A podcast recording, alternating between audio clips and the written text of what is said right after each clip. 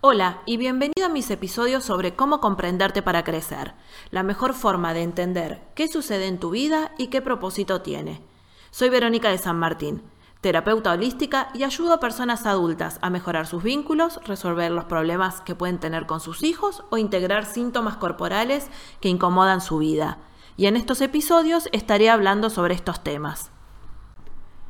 En este episodio quiero contarte sobre los niños que sufren de broncoespasmos. Le echamos la culpa al frío, a la humedad y a que estuvo corriendo y transpiró. Pero la verdad es que hay otros factores que son mucho más manejables y están al alcance de nuestros comportamientos.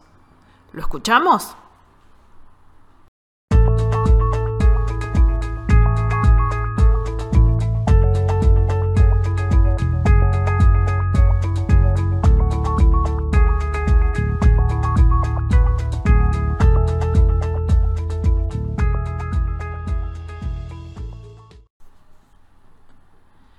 Como te decía, hay muchos niños que hoy en día tienen broncoespasmos y hay formas de que podamos solucionarlo.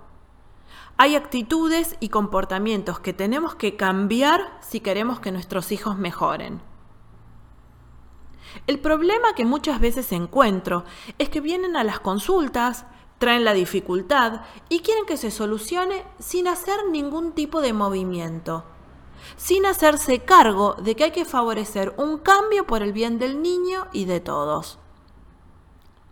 Voy a contarles de un caso, porque iré por dos caminos para comenzar a mirar, aunque hay muchos más factores para observar en estas consultas.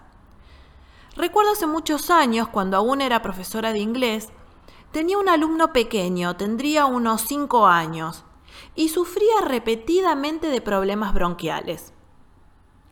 Recuerdo que en una de las clases, él y su amiga me contaron que al día siguiente tenían un cumpleaños de un amiguito en un pelotero. Estaban súper entusiasmados por ir. Y cuando los vi a la clase siguiente, les pregunté cómo les había ido y cómo le habían pasado. Una estaba entusiasmada, me contaba qué había, a qué había jugado. Y el nene bajó la cabeza y entre dientes me dijo, yo no fui. ¿Por qué no fuiste? Porque yo en los cumpleaños transpiro y después me enfermo. Esto es tremendo para un niño. Porque si no puede jugar, si no puede correr, si no puede divertirse, entonces no está viviendo una vida de niños. Entiendo que cuando están enfermos hay que cuidarlos, pero si su vida se vuelve muy limitada por una enfermedad, estamos en problemas. Y una cosa es cuidarlo y cuidarlo durante la enfermedad, y otra cosa es limitar toda su vida infantil. En ese momento no sabía nada, ni de emociones, ni de síntomas, ni de lo que se jugaba entre ellos. Y si bien ya tenía una teoría, años más tarde pude comprender con más claridad cuando comencé a incursionar y a aprender sobre estos temas. Este niño vivía en la casa de su abuela, que era una mujer viuda, y en esta casa también vivía un hijo varón adulto con, con el que la abuela tenía muchísimos conflictos y la madre del niño. La mamá de este niño trabajaba un poco alejado de la casa, entonces durante la semana se iba y venía los fines de semana, y el niño quedaba al cuidado de la abuela. Traigo esta historia porque resume perfecto los caminos que quiero mostrar para este síntoma, aunque insisto que hay muchos más por mirar y estos no son dos exclusivos de este síntoma. Quiero mostrarles, por un lado, la desconexión de la madre, y por otro lado, las broncas, los conflictos, los enojos. La madre del niño se iba durante la semana con la excusa de la distancia. El nene extrañaba muchísimo a su mamá y lo decía. Quedaba a cargo de esta abuela, que era una señora muy mayor, que también temerosa de los síntomas del nene, lo sobreprotegía, pero lo sobreprotegía de una manera muy asfixiante. Abrigate, no salgas así, no corras, no transpires, no juegues. El nene se sentía todo el tiempo observado y coartado en la vitalidad de un niño. No era dueño de divertirse tranquilo, dentro de lo que un niño de esa edad puede hacer, por supuesto. Cada vez que la abuela decía algo o daba una indicación, el nene revoleaba los ojos de cansancio. Es agotador esto para un niño, porque esto se pasa de cuidado. Y aquí también hay otro factor a ser mirado, que es el exceso de palabras, un exceso de aire que al niño lo ahoga. Cuando la madre estaba los fines de semana tenía una actitud muy similar a la de la abuela, pero no conectaba con el niño. No compartía tiempo con él, o salía por su cuenta, o prácticamente no tenía idea de quién era su hijo. Las palabras eran para dar órdenes o para inundarlo de indicaciones. Otra vez este niño se volvía a ahogar.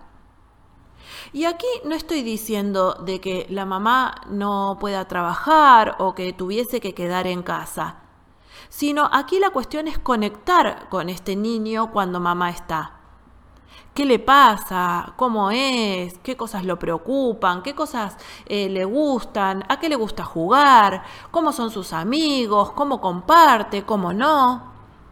Aprender del niño, conectar con el niño, pero esta mamá cuando estaba no lo hacía. Y como les decía, el otro factor son las broncas, los conflictos, la violencia en el entorno del niño. Las peleas entre el tío y la abuela eran infernales y moneda corriente. Discutían por espacios, por dinero, por el tema que fuese.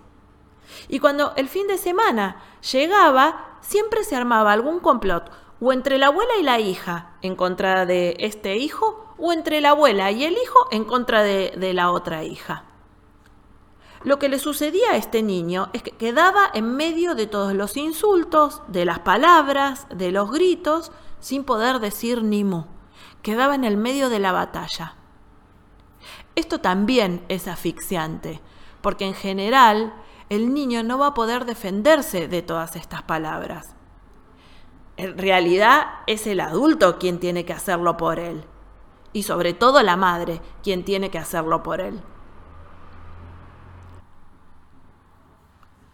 Cuando las madres vienen a la consulta, tienen que estar dispuestas primero a observar qué sucede en el escenario para poder comprender cuál es el mensaje del síntoma, para qué aparece, qué nos pide cambiar, porque no en todas las historias va a ser lo mismo. Hay que buscar los factores desencadenantes y luego hacer algo con eso. Si somos resistentes ya a ver y a hacernos cargo, poco podremos cambiar. Y si pretendemos que todo cambie por la simple razón de querer que cambie, estamos fritos. Es importantísimo tomar conciencia. Ya con esto estaremos favoreciendo una diferencia de percepción. Si comprendemos y miramos honestamente qué sucede, ya no le echaremos la culpa al viento, ni a que transpira, ni a que corre, sino que encontraremos los factores emocionales. Y después, ¿qué hacemos? ¿No lo abrigamos? Sí, claro que lo abrigamos. Lo abrigamos, lo cuidamos, lo secamos si transpira. Pero también fomentamos que sea libre, que juegue, que se divierta, que sea el niño que es a la vez que lo cuidamos y que cambiamos, sobre todo, su ambiente emocional. Si querés tener acceso a mi material, podés visitar mi página web, veronicadesanmartin.com.ar, o si tenés alguna consulta que quieras que desarrollemos en los contenidos, podés escribirme a contacto arroba veronicadesanmartin.com.ar. Chao, hasta la próxima.